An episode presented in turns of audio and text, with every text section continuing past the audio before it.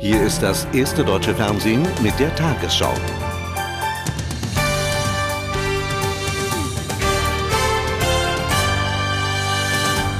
Guten Abend, meine Damen und Herren. Erstmals seit Beginn des Irakkrieges sind die verbündeten Streitkräfte Ziel eines Selbstmordanschlages geworden. An einem Kontrollposten nahe der Stadt Nadschaf explodierte ein Taxi. Dabei kamen nach US-Angaben vier amerikanische Soldaten ums Leben. Im irakischen Fernsehen wurde inzwischen offenbar der Name des Attentäters genannt. Vizepräsident Ramadan kündigte weitere Selbstmordanschläge an. Amerikaner und Briten setzten ihre Luftangriffe auf Bagdad, Mosul und Basra fort. Nahe Kerbala lieferten sich US-Kampfhubschrauber heftige Gefechte mit den republikanischen Garden.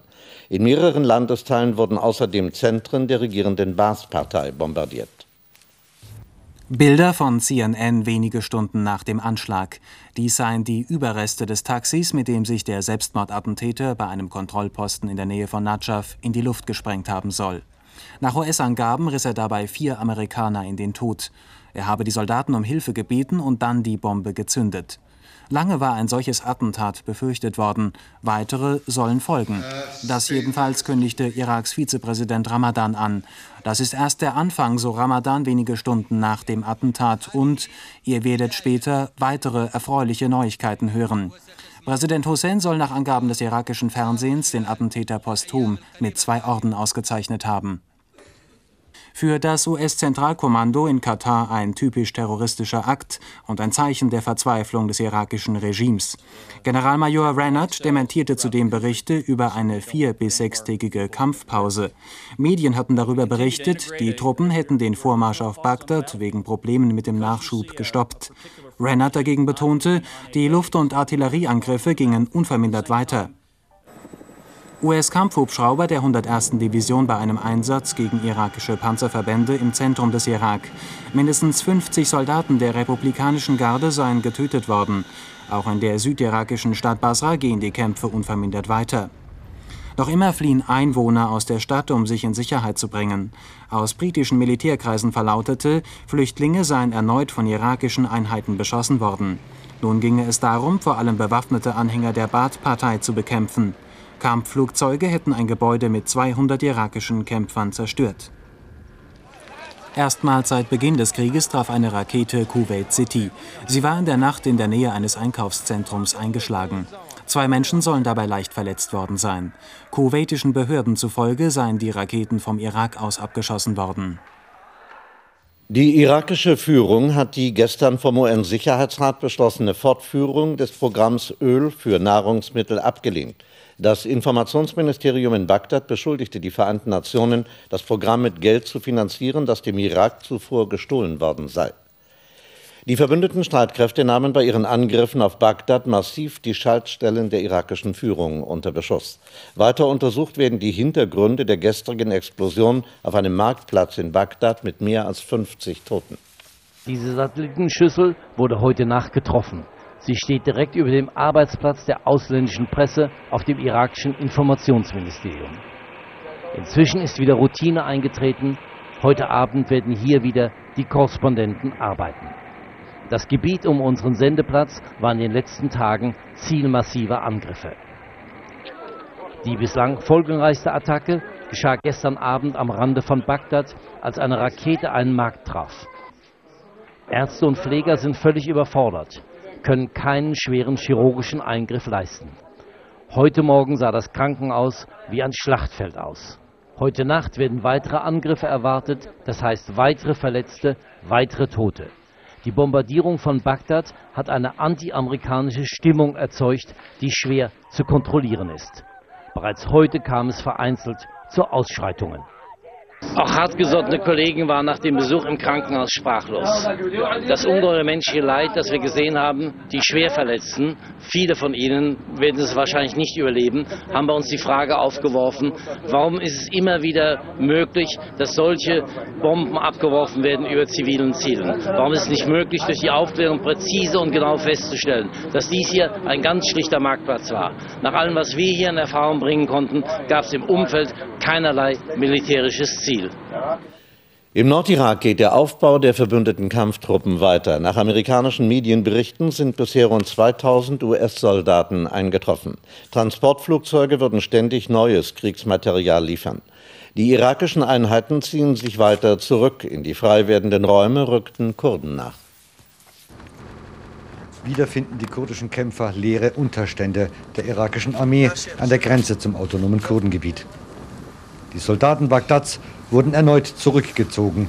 Dieses Mal bis auf einen Verteidigungsring um Kirkuk, der Hauptstadt des großen Ölgebietes im Sofort sind die kurdischen Kämpfer in die verlassenen Stellungen eingezogen. Nein, man rücke nicht vor, man sichere nur die Gegend. Die Kurden stehen jetzt nur noch gut 15 Autominuten vor Kirkuk. Soweit aber wird die Presse nicht vorgelassen. Direkt vor Kirkuk operierten nur amerikanische Einheiten, sagt man uns. Pressekonferenz des US-Sondergesandten Khalil Saad für den Nordirak. Der erkennt hier zum ersten Mal offiziell die kurdischen Kämpfer als verbündete Truppe an. Einen Einmarsch der Türken im Nordirak erwartet der US-Sondergesandte nicht. Was das Problem Türkei angeht, haben wir eine Kommission gegründet, in der Amerikaner, Türken und Kurden vertreten sind, um die auftauchenden Probleme zu besprechen. Wir suchen einen Weg, um die Spannungen abzubauen. Jeder Schritt wird in vollständiger Übereinkunft und in Absprache mit den USA unternommen. Und es wird keinen Alleingang der Kurden Richtung Kirkuk geben. Schon rechnen sich die Kurden aus, dass sie als Verbündete der USA schließlich doch noch in Kirkuk einmarschieren können. Für die Türkei war das vor kurzem noch ein Kriegsgrund gegen die Kurden. Kirkuk wird nicht leicht einzunehmen sein und vielleicht fangen die Probleme dann erst richtig an. US-Präsident Bush hat in seiner wöchentlichen Radioansprache deutlich gemacht, dass er den Irakkrieg nicht durch Verhandlungen beenden will. Die Regierung in Bagdad sei ein sterbendes Regime. Gegen einen solchen Feind würde er keinen anderen Ausgang des Krieges akzeptieren als den vollständigen Sieg. Zugleich sagte er, die Bevölkerung in den USA müsse sich auf weitere Opfer einstellen. Das israelische Militär hat in Bethlehem eine pro-irakische Demonstration von palästinensischen Schülern gewaltsam aufgelöst. Die Soldaten setzten Tränengas ein, mehrere Kinder und Jugendliche wurden verletzt. Zuvor hatte die Gruppe gegen das Vorgehen der Amerikaner und Briten im Irak protestiert. Mit unseren Seelen, mit unserem Blut werden wir uns für Saddam opfern, riefen viele der jungen Demonstranten. Das Militär rechtfertigte den Einsatz, Jugendliche hätten Steine auf die israelischen Soldaten geworfen. In Deutschland haben erneut etwa 100.000 Menschen gegen den Krieg im Irak protestiert. Allein in Berlin gingen 50.000 auf die Straßen. Aber auch in vielen anderen Städten versammelten sich Demonstranten zu Sitzblockaden, Kundgebungen und Menschenketten. Vom Rathaus in Münster bis zum Rathaus in Osnabrück reichte die Friedenskette. Rund 30.000 Demonstranten wollten ein Zeichen gegen den Krieg im Irak setzen. Ganz bewusst haben sie sich entschieden, diese beiden Städte miteinander zu verbinden, denn vor über 350 Jahren wurde in Münster und in Osnabrück der Westfälische Frieden ausgehandelt. Er beendete den Dreißigjährigen Krieg. Das war eine Geburtsstunde des Völkerrechts. Also äh, für uns ist das äh, ein deutliches Zeichen dafür, dass die Menschen hier in unserer Region und die Menschen eigentlich auch in ganz Europa äh, das Völkerrecht verteidigen wollen und völkerrechtswidrige Angriffe wie auf den Irak nicht zulassen wollen. Nur in den Städten war die 50 Kilometer lange Kette festgeschlossen. Auf den Landstraßen überbrückte ein weißes Band die Lücken zwischen den Kriegsgegnern. Auf der Hälfte der Strecke in dem kleinen Ort Ladbergen beteten Christen, Moslems und Buddhisten gemeinsam für den Frieden. Am Frankfurter Flughafen demonstrierten rund 2000 Kriegsgegner vor dem amerikanischen Luftwaffenstützpunkt. Als sie eine Sitzblockade nicht freiwillig auflösen wollten, nahm die Polizei rund 100 Demonstranten vorläufig fest. Auf einer nahegelegenen Autobahn wurden 17 Autofahrer festgenommen. Sie wollten durch extrem langsame Fahrweise gegen den Krieg demonstrieren.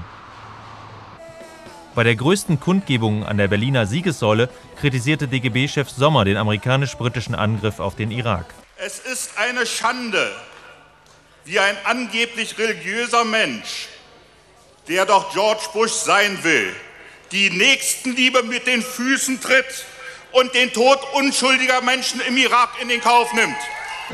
Auf Transparenten forderten Demonstranten die Sperrung des deutschen Luftraums für die kriegführenden Länder und dass die Bundesregierung alle deutschen Soldaten aus dem Krisengebiet zwischen der Türkei und dem Horn von Afrika abzieht.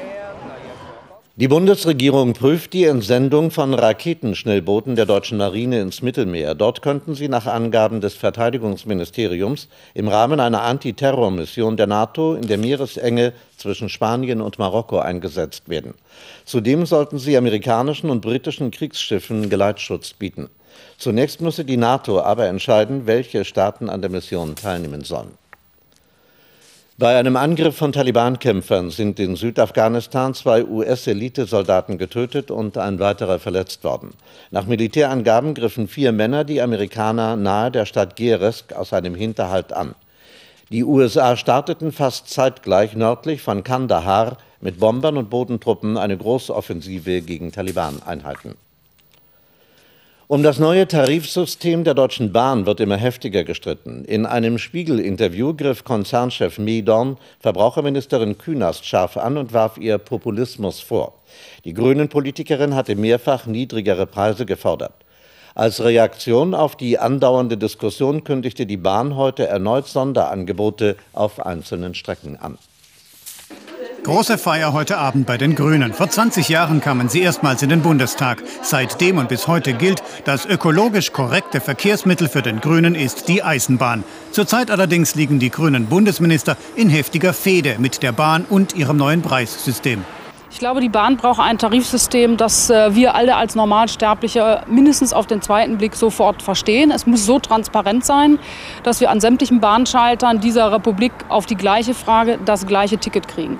Und äh, ich glaube, wir brauchen äh, wieder mehr an Billig- und äh, Sondertarifangeboten. Äh, wir erfahren da viel Kritik. Die Ministerin sieht sich bestätigt durch die Stiftung Warentest, die massiv die schlechte Beratung zum neuen Preissystem am Schalter rügt. Bahnchef Medorn dagegen fühlt sich düpiert und sein Sprecher erklärte heute, Kühnasts Forderungen seien schierer Populismus. Frau Künast versucht seit Wochen, sich auf Kosten der Deutschen Bahn äh, zu profilieren mit Forderungen, äh, für die sie Beifall haben will, die wir aber leider bezahlen müssen und die für uns unbezahlbar sind. Und diese Art der Arbeitsteilung finden wir nicht gut. Wir finden, Frau Kühners könnte sich wenigstens mal vorher äh, mit uns unterhalten. Dann kann sie anschließend ja immer noch bei ihrer Meinung bleiben. Immerhin, beide Seiten wollen nun ein klärendes Gespräch verabreden. Die Bahn räumt derweil ein, dass es im Januar im Fernverkehr einen Umsatzrückgang gegeben hat, nennt aber keine genauen Zahlen. Noch im Frühjahr soll es neue Sonderangebote geben. Wie die aussehen, will die Bahn aber noch nicht verraten. In der CDU gibt es offenbar Meinungsverschiedenheiten um neue Rentenvorschläge von Parteichefin Merkel. Sie hatte verlangt, kinderlosen Frauen und Männern die Bezüge zu kürzen und Eltern besser zu stellen. CDU-Vize Wulff sagte der Hannoverschen Neuen Presse, ungewollt Kinderlose dürften neben emotionalem Leid nicht noch finanziell belastet werden. Er kritisierte auch, dass Merkel ihre Pläne nicht zuvor in der Parteiführung vorgestellt habe. Die gefährliche Lungenkrankheit SARS hat in Hongkong das öffentliche Leben nahezu lahmgelegt. Immer mehr Menschen trauen sich nur noch mit Mundschutz aus dem Haus wie hier auf dem Flughafen der Stadt. 45 Neuerkrankungen meldeten die Gesundheitsbehörden allein heute. 470 Menschen stehen in Hongkong unter Quarantäne. Zwölf starben hier bislang an dem akuten Atemwegssyndrom, weltweit 53. Unter den SARS-Opfern ist auch der Entdecker der Krankheit. Der italienische Arzt Carlo Urbani starb heute in einem Krankenhaus in Bangkok. Es ist das letzte Wochenende im März und deshalb gilt nunmehr zum 23. Mal in Deutschland von der kommenden Nacht an wieder die Sommerzeit. Das heißt, die Nacht ist um eine Stunde kürzer, denn um 2 Uhr werden die Uhren um eine Stunde auf 3 Uhr vorgestellt. Die Lottozahlen 14, 16, 18, 22, 43, 46. Zusatzzahl 9, Superzahl 5. Die Gewinnzahl im Spiel 77 6 9 0 9 6 3 6. Die Gewinnzahl der Lotterie Super 6 5 1 9 2 4 8. Diese Angaben sind wie immer ohne Gewähr. Und nun die Wettervorhersage für morgen Sonntag, den 30. März. Die feuchte und milde Luft über Mitteleuropa wird vom Hoch über Großbritannien am Fortkommen gehindert. Für Norddeutschland bedeutet das Wetterberuhigung. In der Mitte und im Süden allerdings gibt es Schauer und Gewitter. Das gilt auch für Spanien und Portugal. In Norwegen gibt es Regen aus dichten Wolken, der allmählich bis in tiefe Lagen in Schnee übergeht. Heute Nacht ist der Himmel über Deutschland meist voller Wolken und es regnet etwas. Von der Nordsee her lockern sich die Wolken auf. Dort ist es morgen auch sonniger als im Rest des Landes. In der Mitte und im Süden quellen die Wolken am Nachmittag auf. Es gibt gebietsweise Regen und örtlich einzelne Gewitter. Meist weht ein schwacher Wind aus Nordwest, der Richtung Küste stark böig auffrischt. Heute Nacht ist es meist frostfrei. Die Temperaturen liegen zwischen 10 Grad entlang des Rheins und einem Grad an der Elbe. Morgen wird es an der Küste bei Seewind knapp 10 Grad warm, sonst liegen die Werte zwischen 13 und 20 Grad. In den nächsten Tagen wird es zunehmend freundlicher und deutlich kühler.